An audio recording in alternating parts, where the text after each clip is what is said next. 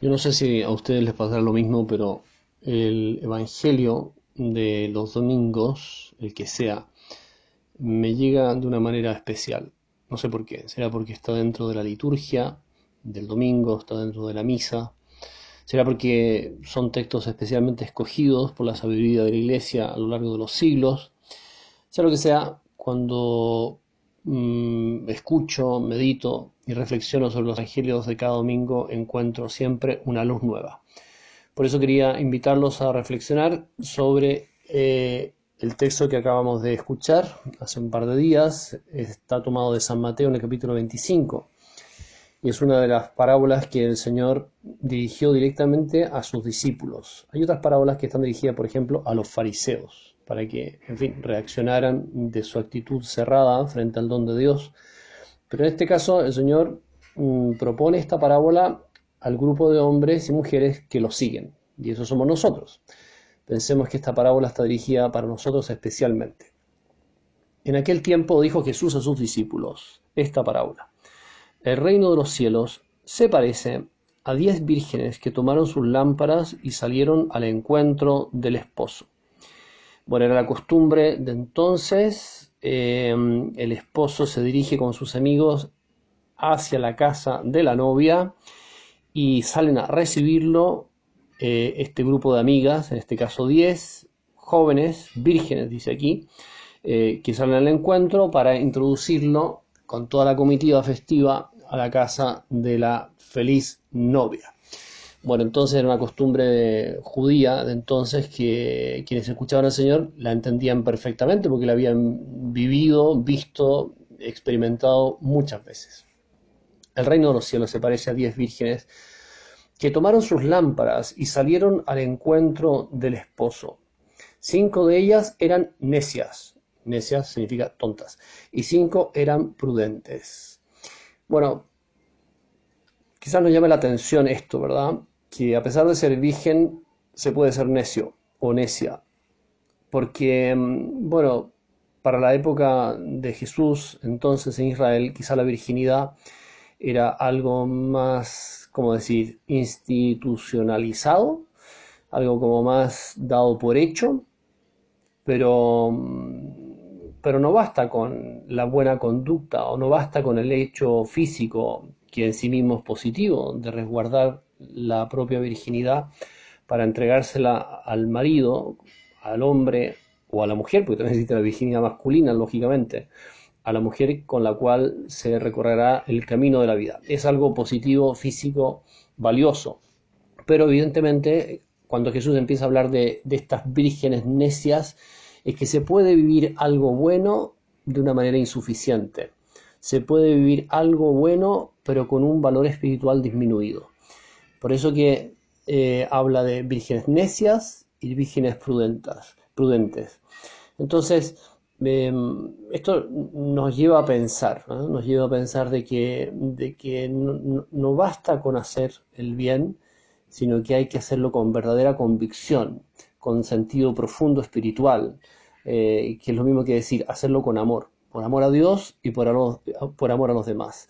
El peligro de la rutina, el peligro de la rutina nos podría llevar, nos podría llevar a ser vírgenes necias, eh, personas que se comportan bien, pero con un sentido profundo, más bien superficial, débil y en ese sentido contradictorio. Bueno, entonces, ¿qué pasó?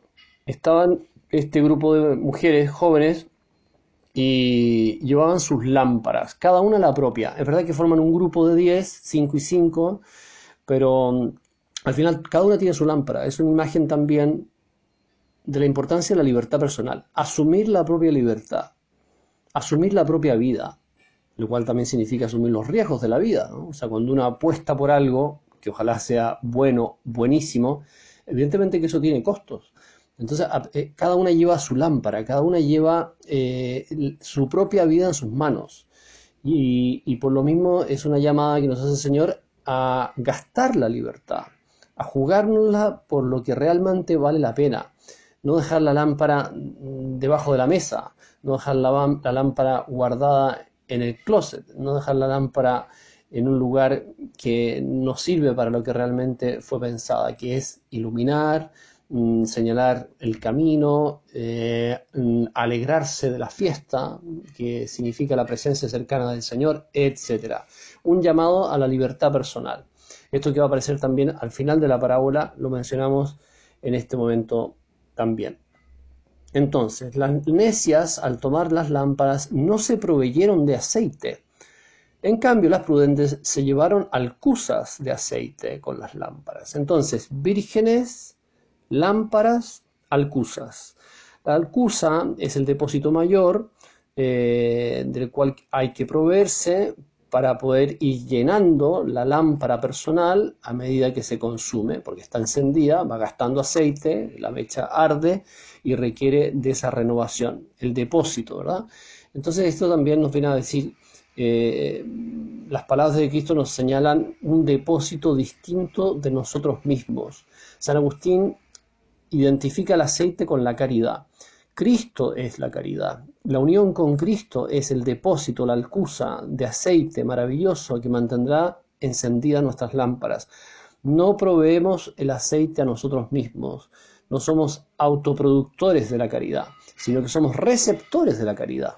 Aquí esta figura de la alcusa, la alcusa como depósito eh, mayor, suficiente, que nos da tranquilidad y es Cristo. Podemos pensar Cristo en la Eucaristía, la alcusa de la Eucaristía, el aceite, digamos, sin límite que encontramos en la medida que desarrollamos una profunda piedad eucarística. Y esa presencia de Cristo en nosotros nos mantendrá encendidos en la caridad, vigilantes en la caridad.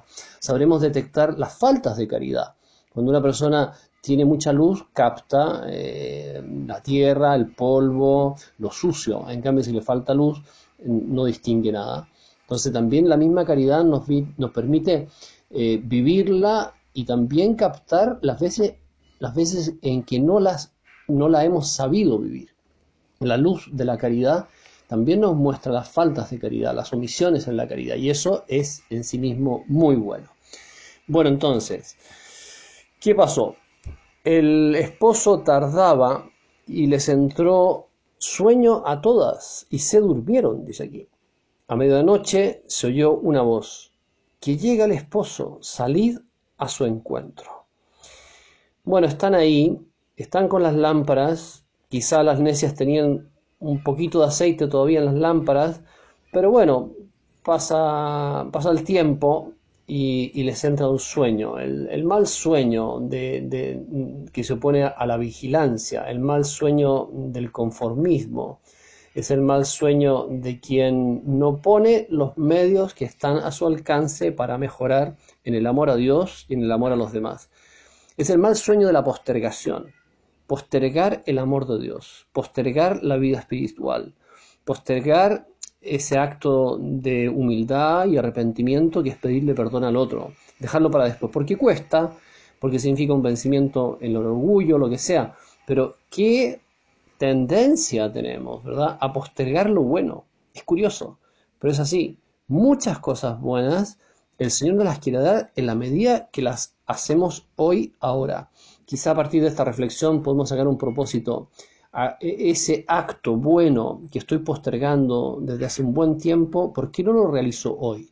¿Por qué no me la juego hoy? En vez de entrar en este mal sueño eh, que me lleva como a, a, confiar de que siempre tendré tiempo para resolver las cosas. Quizás no, nadie tiene comprado el día de mañana. De hecho, el personaje este, el esposo, tardaba y, es a medianoche cuando se oyó la voz, que llega el esposo, salid a su encuentro. Entonces se despertaron todas aquellas vírgenes y se pusieron a preparar sus lámparas. Ya nos las imaginamos ahí, todas afanadas, no sé si habría griterío o no, pero en fin, ya preparar las lámparas, encender, chiquillas, pasan el fósforo, no sé cuánto, ya, hoy, eh, cada una con su lámpara, y ahí llega como el momento de la verdad, ver cuánto aceite tengo dentro de mi corazón, cuánta caridad tengo dentro de mi corazón, y esa es la pregunta fundamental. San Juan de la Cruz dice, al final de la vida seremos examinados en el amor. Todo lo demás no importa, seremos examinados en el amor a Dios y en el amor a Dios en los demás. Bueno, entonces eh, llega, llega el momento de la verdad. Tarde o temprano llega el momento de la verdad y, y es entonces cuando ya se dan cuenta de que les falta aceite. Porque dicen a las prudentes, dadnos de vuestro aceite, porque se nos apagan las lámparas. Pero las prudentes contestaron, pero es por si acaso no hay bastante para vosotras y nosotras, mejor es que vayáis a la tienda y os lo compréis. Es curiosa esta, esta respuesta de las vírgenes prudentes. Uno podría decir, bueno, en fin, no sé, qué mala onda, ¿verdad? Mejor que hubieran compartido lo que tenían las alcusas. Aquí el Señor nos está señalando que, que un poco lo mismo de lo anterior, ¿verdad? Que cada uno, cada, cada, cada palo aguanta su vela. O sea, que cada uno es responsable de su libertad y, de sus actos. que hay, hay, un elemento como intransferible de la propia libertad. Es verdad que estamos concatenados, es verdad que nos ayudamos, es verdad que iban, iban en grupo de 10 y de 5, es verdad, pero hay un momento eh, en que la dimensión personal de la persona, la dimensión individual, termina siendo lo determinante, lo definitivo, sobre todo ante la verdad de Dios, ante el juicio del Señor.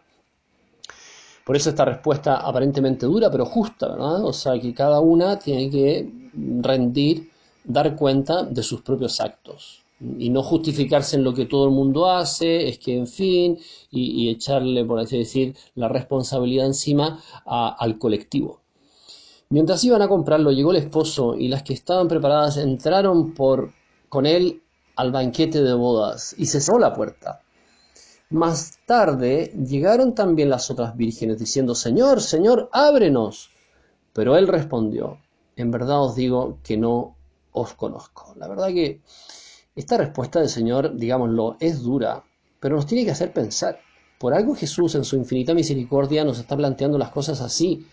Las vírgenes necias llevaban, bueno, eran vírgenes, partiendo por eso, no es poco, eh, llevaban las lámparas, eh, después se despiertan, se afanan en tratar de conseguir el aceite, van a comprarlo, corriendo nos las imaginamos, golpeando las puertas de los lugares, el emporio, no sé, de la esquina, eh, después vuelven corriendo afanadas, golpean la puerta, Señor, ábrenos. Y sin embargo se encontraron con esta respuesta de Jesús, no es mía, es de Jesús, en verdad os digo que no os conozco. Y Jesús añade, por tanto, velad, porque no sabéis el día ni la hora. Es una llamada esta parábola a la vigilancia, a no entrar en el mal sueño, de postergar lo verdaderamente importante, de aprovechar el hoy ahora para crecer en la unión con Dios, en la entrega a Jesucristo y en la entrega a los demás. Y pensaba tres fórmulas de vigilancia fundamentales que podemos lógicamente poner en práctica diariamente. La primera de todas, oración. Oración profunda del alma que se encuentra con Dios y aprende a conocerse y a conocer a Dios en Cristo. La primera es la oración. La segunda es el examen de conciencia. Revisar qué hay dentro de mi alma, qué es lo que puede mejorar, qué es lo que va bien y qué es lo que podría ir mejor. Un examen de conciencia hecho en la presencia de Dios que evidentemente nos estimula a mejorar y a confiar en la ayuda que el Señor nos presta siempre. Y por último, un tercer medio de vigilancia es la dirección espiritual. Mm, acercarnos a alguien que con sabiduría, con experiencia y con gracia de Dios nos pueda ayudar en el camino de crecimiento en el amor a Jesucristo. Nos vemos.